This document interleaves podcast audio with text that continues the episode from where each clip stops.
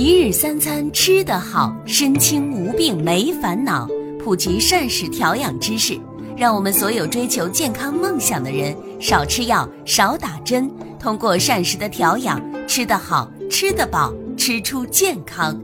请大家记住我们共同的目标：让膳食替代你的药品，而不要让药品成为你的膳食。一日三餐吃得好。身轻无病没烦恼，西马的所有的伙伴们，大家好，我是雪峰。今天呢，我们继续和大家伙来分享关于控糖的知识以及相关的方法。那么，其实呢，我们今天啊，还是要围绕着关于我们糖友如何能够在三十天之内，那么。真正的实现一个血糖的逆转。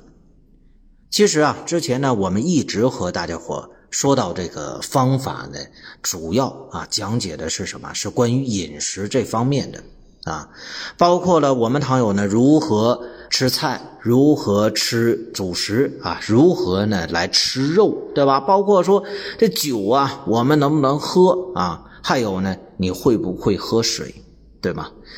那么其实说了这么多啊，我们各位伙伴啊，如果说你还有落课的啊，不要忘记了是吧？翻一翻以往的节目，这样的话呢，你才能知道哦，原来饮食是这么来吃的。但是我们说呢，关于控糖这一块啊，其实呢，并没有那么简单啊。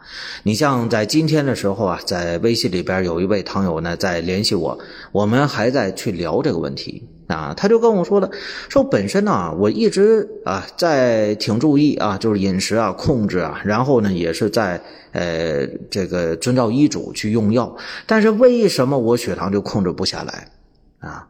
当时我就跟他讲了，我说这里边的原因可能很多，为什么呢？首先第一个，我们在控糖的时候，如果只懂得维持的话，那你不要忘记了，疾病它在发展呢。我们在控制血糖的时候，就有如逆水行舟，不进则退，对吧？什么意思啊？疾病在你身上啊，我们控糖相当于说跟糖尿病进行了一次马拉松的赛跑。那么如果说你原地不动啊，但是呢，糖尿病还在发展，它跑在你的前头，你就输了，你的病症就要加重。但是反过来，如果我们积极主动的啊，一直呢在往前奔跑。是吧？甚至说呢，你超越了糖尿病发展的速度，那自然呢，我们就实现了成功的逆转，啊，所以说呢，我们在整体的控糖上啊，不仅仅要满足于维持的现状，啊，我们还要做的更多，那么调整的更为系统啊，这样的话呢，我们才能真正意义上的实现一个三十天的控糖，对吗？所以呢，在这里边呢。呃，也是提醒咱们所有的伙伴，如果你真的在糖尿病这个问题上，你确实你控制不住的话，你也可以加我的微信啊，我们呢具体问题再来具体沟通啊，我这边是有系统的控糖方案的，对吧？好了啊，咱们闲话不多说了。那么关于三十天控糖当中呢，我们如何能够实现逆转？饮食我们之前讲过了，那接下来。我觉得要在节目当中和大家伙咱们重点的去啊聊一聊关于我们降糖药的问题。那关于降糖药这一块呢，我们有很多伙伴呢可以说是比较抗拒的啊。为什么呢？就是觉得说吃药啊它有副作用，对不对？当然了，我们必须要承认这一点啊。用药它确实我们要去考虑到一个副作用的问题啊，而且是需要考虑到长期的副作用问题。啊，但是有些伙伴说了，那我这个用药啊，我是不是用上就下不来了呢？当然不是，啊，如果我们血糖控制的合理平稳啊，指标都达标了啊，就比如说我们的血糖始终呢空腹平稳在六点五以下，那么餐后啊始终平稳在八点五以下，而这个糖化血红蛋白始终啊。把它平稳在六点五以下的话，那这就证明我们的血糖基本上控制是达标的。那此时我们是真的可以摆脱用药，甚至说摆脱胰岛素的啊。但是前提是什么呢？就是我们在一开始啊去进行控制血糖的时候，我们是不是够系统、包括说用药是否合理啊，这是非常关键的问题。那么关于呢，呃，糖尿病用药这一块，其实它是一个非常大的话题啊，所以呢，我们接下来呀，呃，在近几期的节目当中，也是要和大家伙咱们仔细去聊的。啊，首先呢，我们今天呢和大家伙咱们说一种呢，呃，比较常见的很多伙伴去用的一种药物，而且控糖效果呢在初期也是不错的，是什么呢？叫黄脲类的药物啊。当然，我们提到这黄尿类的药物，可能有很多伙伴是比较陌生的，对吧？这是我吃的降糖药吗？好了，我说说它的常见的小名，大家伙可能就知道了，什么呢？你比如说啊，格列齐特。啊，格列本尿啊，还有呢，格列比嗪是吧？还有呢，格列美尿啊。那可能有些伙伴仍然觉得陌生。那好了，我们再换一组名字啊，比如说达美康，比如说唐氏平，比如说优降糖，比如说雅茉莉啊。那么我们可能对这些名字呢也比较熟悉了，对吧？那么这类药物在降糖药物当中呢？它就是啊黄尿类的这么一类药物。那么这类药物本身有什么特点啊？首先呢，它是在降糖药物当中啊属于老字号的啊。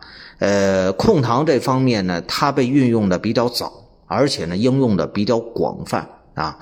呃，那么特点呢，就是说。呃，它属于这种长效的控糖的药物，对吧？就是说，呃，服药啊比较简单啊，一天呢吃上一次啊，基本上呢能管这一天的血糖都非常平稳，对吧？呃，还是蛮方便的。呃，但是我们大家伙必须要了解，它的弊端其实也是蛮大的。啥意思？啊，首先我和大家伙强调了，它是一种长效控糖的药物，是吧？你一天吃一片啊，这血糖控制的就是能挺稳定的。但是我们必须要了解它的控糖机理啊，为什么呢？接下来仔细听我说。那么你像黄尿类的药物，就是刚才我们讲的唐氏平啊、达美康啊、优降糖啊啊，就这类药物，那么它属于叫胰岛素的促泌剂啊。这个胰岛素的促泌剂呢，它是通过对于我们胰腺的进一步的刺激啊，那么从而呢，让胰腺分泌更多的胰岛素，从而呢，让我们血糖达到一个控制的目的。那么这种长效的胰岛素的促泌剂，我们也可以呢，把它理解为叫什么呢？叫胰岛素的一个刺激的啊，这么一种剂型，什么意思啊？当我们得糖尿病的时候，很有可能我们的胰岛功能是非常疲劳的，对吧？那么这种情况下呢，如果我们在用这种长效的胰岛素促泌剂的话，那么在强行的去刺激我们的胰腺啊，去分泌更多的胰岛素，这就好像说什么呢？像让一个人加班似的啊，他已经是非常疲劳了，但是呢，你仍然要告诉他啊，今天晚上要加班。而且呢，今天晚上是没有加班费的啊，并且明天晚上还要加班，并且明天晚上还是没有加班费的，并且呢，你这个情况你可能要加班一年，是吧？天天晚上呢，你住在这都行，但是就是没有加班费，啊，那我们大家想想，这种工作啊，这谁都不能干，对不对？可是呢，我们大家要清楚。啊，我们有很多糖友现在用的这个黄尿类的药物，它就是处在这么一种情况当中啊。对于我们的胰腺本身，就是形成了这么一种呢刺激的状态。那么这种状态呢，无异于啊杀鸡取卵，对吧？无异于是这种状态。所以呢，我们有很多伙伴在使用啊黄尿类的药物的时候，无论是说呃格列本尿。是吧？还是说这个雅莫利啊，就这类药物的，那么可以说一开始的时候效果非常不错啊。为什么？因为它属于胰岛素的强效促泌剂啊，是吧？你胰岛素分泌的多呀，那么自然呢，对于我们血糖控制就会更好，对不对？而且它属于长效的呀，它这一天啊都在刺激你的胰腺分泌大量的胰岛素，所以说呢，本身。啊，我们这个血糖会非常的平稳，甚至说有很多时候，我们有些糖友还会出现低糖的情况，对吧？啊，为什么？因为你体内胰岛素分泌的太多了，超量了。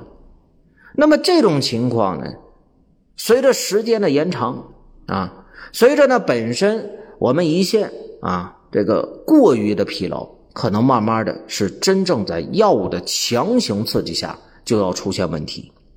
那么这种问题呢，很有可能会导致胰腺功能的直接受损，而此时我们有很多糖友就会发现什么呢？这个药物不如我刚吃的时候有效了。啊，然后有些伙伴呢就说了，哎，那是不是我对这个药呃有什么这个抗药性了呢？啊，那不行，我再换一种药物吧。你发现你换一种药物，可能呢控糖效果也不是特别好了。为什么？因为你的胰岛功能已经出现受损了，对吧？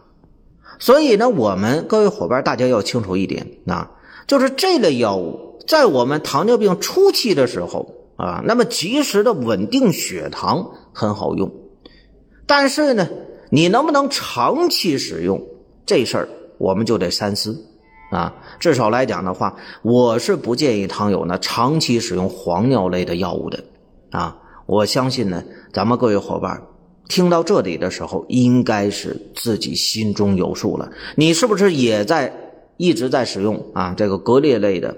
呃，这这类的黄尿类药物啊，如果说你在长期使用的话，那么刚才我在描述的这个现象当中，是不是就是在说你呢？啊，这些呢是需要咱们各位伙伴要明确的啊。那么如果我们发现确实啊，最近这一段时间用这药物啊，控糖效果不如以前好了，那我建议大家伙要抓紧时间，第一个啊，要到医院里边呢去做一下检查。看看自己的胰岛功能是否已经受损，查什么呢？一个是西肽，一个是这个胰岛素的释放实验啊。那么检查报告不会看的，你可以呢把这检查报告你加我的微信给我发过来啊，然后呢我帮你看看，是吧？帮你出出主意。另外呢，那么我们就要考虑跟医生讨论一下，是否要及时的更换降糖药物。啊，否则的话，你的胰岛功能真受损了，你说怎么办？啊，这一点呢，也是需要咱们各位伙伴大家要注意的。那说到这里的时候呢，呃，也是提示大家伙啊，如果你觉得呃听了这档节目之后，在控糖这方面确实是有所收获的话，呃，不要忘记了啊，点击节目旁边免费订阅的按钮啊。另外呢。呃，大家伙要注意，在控糖这方面呢，其实呢是需要有系统的整体的方案的啊。无论是在饮食、在运动，包括说我们今天讲的用药，对吧？可能我们有些伙伴原先用这个，呃，黄尿类的药物还觉得不错呢，但是你今天听明白之后，你就会发现，哎呦，原来这种药物不能长期使用啊啊。那么我下一步应该怎么办？是吧？我应该怎么去合理控糖？啊，那我这边是有系统的控糖的方案以及指导的啊，大家伙呢可以加我的微信啊，咱们具体问题再具体的沟通啊。好了，咱们继续说啊，呃，那么其实呢，我们在用这类药物的时候呢，本身啊，不能说黄尿类的药物不好，只能说呢，我们能否把控糖的药物用到恰到好处，这才是最为关键的。而恰恰呢，我们有很多伙伴在用药这方面不理解呢药物的降糖的机制啊，也不知道药物对我们身体到底会产生什么样的副作用啊，可能就觉得说，哎呀，药物就全都是伤肝伤肾的，那可不一定啊。你像我们过两天呢会和大家伙咱们说到胰岛素的问题。胰岛素本身它是不伤肝不伤肾的，对不对啊？你包括说呢，在妊娠期糖尿病的时候，可以说胰岛素也是控糖的唯一性的选择。但是，胰岛素就没有副作用吗？其实，胰岛素的副作用，特别是在长期大剂量使用的情况下，是非常明显的啊。当然，这些呢，咱们。呃，等到讲到胰岛素的时候，再和大家伙仔细去说啊。今天呢，我们还是说这个黄尿类的药物。那么这类药物啊，大家伙呢清楚啊，它虽然属于一线用药，但是你像肝肾功能不全的，这是绝对不能用的啊。那么包括说什么呢？我们想长期让血糖稳定的啊，你这个黄尿的药物已经吃了有一段时间的，我们也要考虑尽快的换药。这样的话，我们才能更好的让血糖平稳啊。同时呢，大家伙要清楚一点，我们都说啊，这个血糖呢能够逆转，但逆转的大前提是什么啊？你像一型糖尿病，它不存在糖尿病的逆转问题，原因只有一个。是因为一型糖尿病呢，胰岛功能是绝对受损的，对吗？啊，是属于胰岛素终身依赖型。而今天我们说到了这个黄尿类的药物，它呢使用时间长了，很有可能会伤及我们的胰岛的功能。所以呢，如果我们想要实现三十天的一个血糖逆转的话，那么这类药物它虽然控糖效果非常不错，但是。啊，它是不利于我们去逆转血糖的，也是希望呢，咱们各位伙伴啊，对这类的这个黄尿类的药物啊，要呃清晰的知道它的这个效果以及它的不好的地方，好吧？那好了啊，关于今天的控糖药物啊，咱们这个知识的分享啊。我们暂时就说这么多啊！大家呢，如果说再有什么不懂的，呃，在用药这方面再有什么疑问的话呢，也可以加我的微信啊，咱们再具体问题具体的沟通，是吧？那么除此之外，如果你在收听这档节目的时候，你确实发现对你的控糖有所帮助的话，不要忘记了点击节目旁边免费订阅的按钮。好了，今天呢。